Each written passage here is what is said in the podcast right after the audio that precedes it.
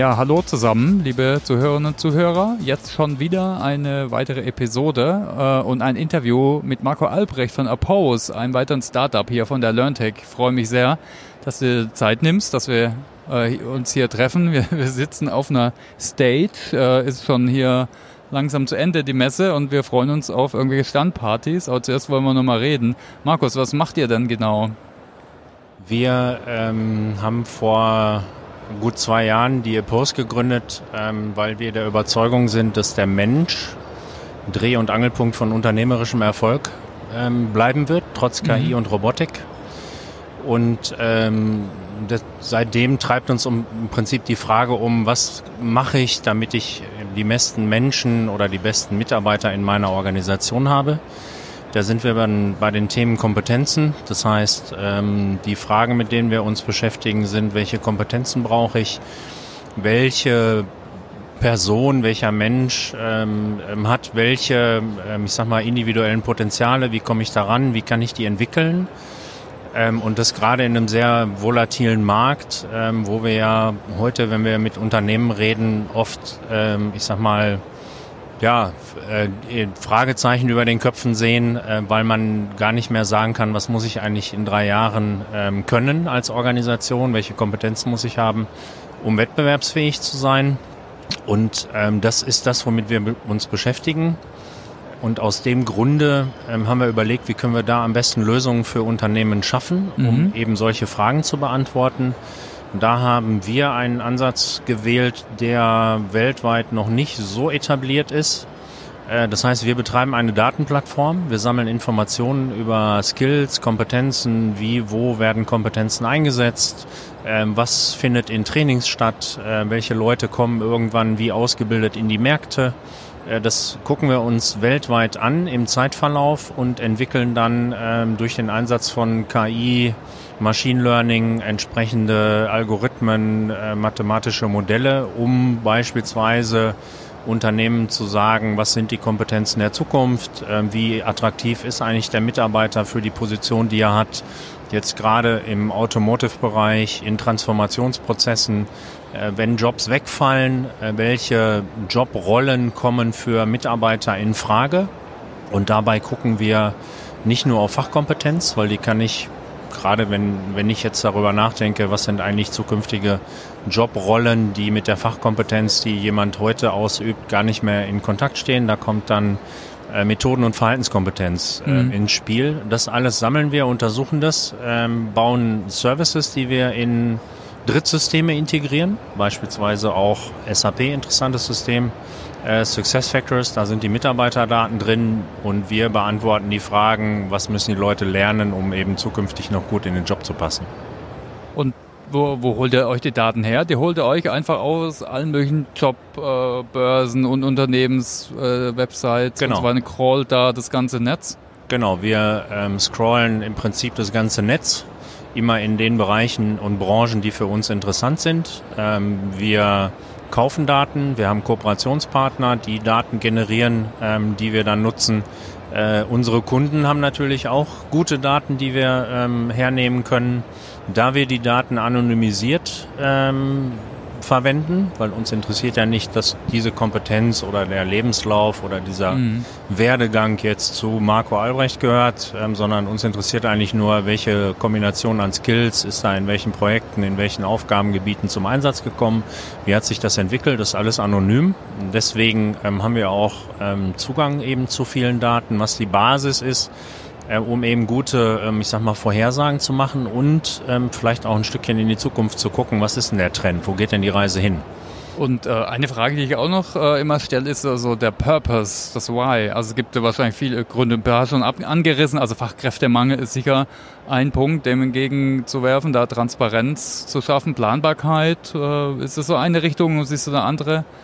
Naja, wir haben bei, bei äh, Unternehmen unterschiedliche, ähm, ich sag mal, Mehrwerte, die wir generieren. Mhm. Ne? Also wenn ein Unternehmen in einem Transformationsprozess steckt, können wir sagen, okay, ähm, so äh, auf diese Art und Weise müssen Mitarbeiter entwickelt werden, um möglichst schnell eine Abdeckung der erforderlichen Kompetenz zu bekommen.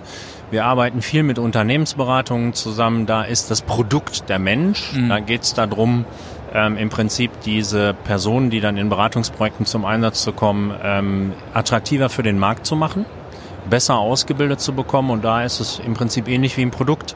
Je besser das Produkt, ähm, je schneller oder besser kriege ich es verkauft und desto höher der Preis. Also da geht es tatsächlich dann um, äh, ich sag mal, dann tatsächlich auch Euros, wo man messen kann, wenn wir entsprechende Weiterbildung empfehlen den Personen, dass wir sofort sehen, Auslastung geht hoch, Utilization ist besser äh, und dann natürlich auch die Preise oder das, was dann an Erlösen erzielt wird. Im Transformationsprozess ganz anderes Thema. Mhm. Das ist der Mehrwert bei dem Kunden. Warum machen wir das?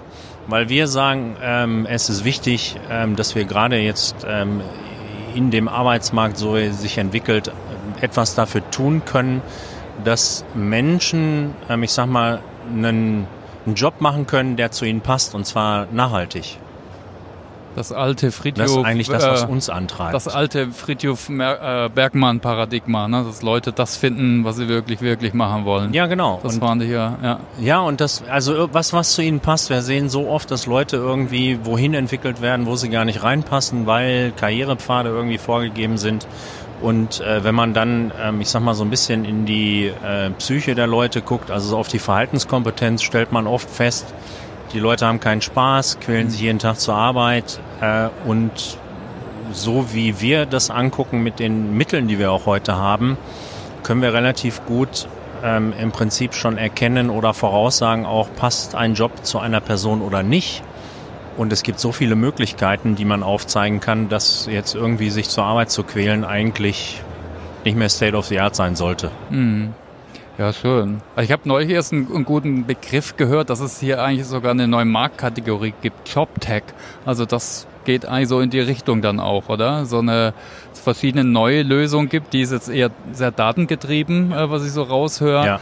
Jetzt kein, kein Recruiting-Portal oder was auch immer, was mir jetzt alles vordefiniert, sondern also Genau, also die, was wir machen, ist ähm, im Prinzip einen Service entwickeln, ähm, der ähm, der überall integriert werden kann. Mhm. Weil wir sagen, es gibt so viele Systeme bei den Kunden, die eingesetzt werden. Jetzt brauchen wir nicht noch irgendein System, was dann Mitarbeiterdaten verwaltet. Wir nochmal wieder irgendwo eine Datenhaltung haben. Das ist ja alles nicht das, äh, worum es geht. Deswegen brauchen wir ähm, die Flexibilität, dass wir uns, ähm, ich sag mal, in diese Systeme integrieren.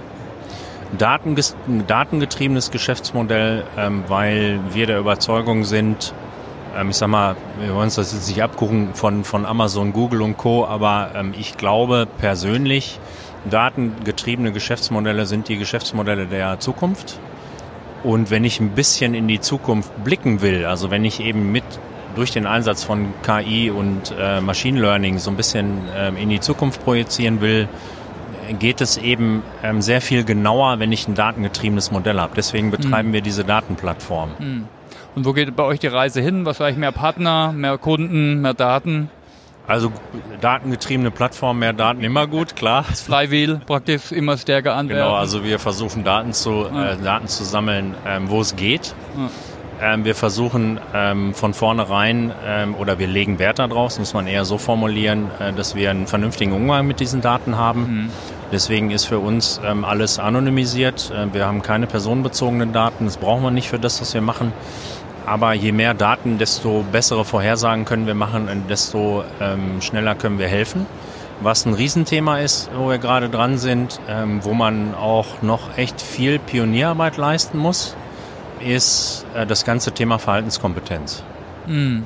Schwieriges Thema, weil ähm, ich sag mal, die Unternehmen sind nicht so ähm, ja, ich sag mal, ausgebildet darin? Wie muss ich eigentlich Verhaltenskompetenz, ähm, ich sag mal, angucken? Was heißt das eigentlich genau? Dann haben wir in Deutschland schwierigen Markt, weil ich habe natürlich sofort, äh, wenn wir mit unseren Themen um die Ecken kommen, die Personalvermittlung, äh, die Personalvertretung, ähm, die dann ähm, sagt, ja, das geht aber nicht. So könnt ihr die Leute nicht angucken, ähm, weil äh, Leistungskontrolle etc. pp., was nicht unsere Absicht ist, aber wir kommen schnell in diese Schiene. Verhaltenskompetenz spannendes Thema, wo wir sehen, dass wir auch noch viel, ich sag mal, Pionierarbeit leisten müssen mhm. und Überzeugungsarbeit bei den, bei den Unternehmen, äh, wobei es dabei gar nicht darum geht, ähm, es versteht sofort jeder, dass das wichtig ist. Die Frage ist, wie mache ich's? Genau. Psychometrie, so wie früher. Oder habe ich vielleicht andere Anker, andere Spuren, Genau. Inzidenz. Genau. Facebook macht das ja gut. Ne? Die sagen, sie haben ein paar Datenpunkte, da können sie gut messen, wie jemand tickt. Also Es gibt ganz unterschiedliche, ja. es gibt ganz unterschiedliche Ansätze. Wir sagen, hey, am besten natürlich ein Test, weil dann weiß jeder, Mhm. was er gemacht hat. Im asiatischen Umfeld wird viel tatsächlich mit Datenpunkten gearbeitet, die dann korreliert werden mit Verhalten.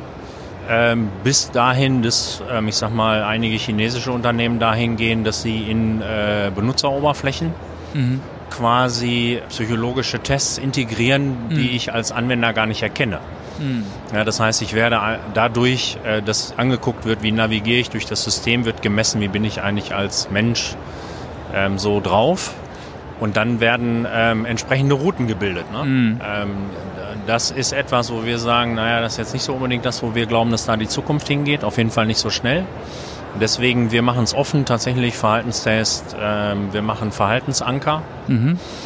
und ähm, immer alles Transparenz für die Unternehmen und ähm, in enger Abstimmung auch mit den Unternehmen und den Personalvertretungen. Anders Mhm. kommst du an das Ja, Thema, klar. glaube ich, gar nicht ran. Ja, ist auch die Kultur hier. Ja, spannend. Also Ja, äh, dann ganz vielen Dank, ganz viel Erfolg weiterhin. Hättest du vielleicht noch Fragen oder noch irgendwas, was ich vergessen habe zu fragen? ja, mich interessiert natürlich brennend, wie, wie ihr das handhabt bei SAP, bei euch. Wo ihr, oder einfache Frage, äh, nicht so, so weitgreifende Dinge, wo glaubst du, geht die Reise hin? Mhm.